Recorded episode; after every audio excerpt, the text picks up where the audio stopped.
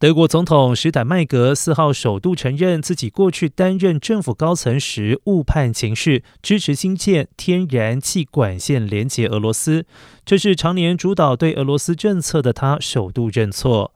施坦迈尔表示，新建北溪天然气二号管线连接俄罗斯，原本是想为两国搭桥。虽然盟邦警告，俄国还是坚持，现在看起来明显就是个错误。针对俄罗斯出兵乌克兰，施坦迈尔说：“他原本以为俄罗斯总统普京不会为了自己的帝国梦彻底毁掉国家的经济、政治还有道德，但是现在看来是个错误的判断。”他强调，只要俄罗斯继续由普京统治，双方就不可能回到乌克兰战之前的关系。而德国有一半的天然气来自俄罗斯，双方的能源关系十分密切。直到俄罗斯入侵乌克兰，德国才觉悟过去对俄罗斯政策走到死胡同，现正努力摆脱对俄罗斯石化能源的依赖。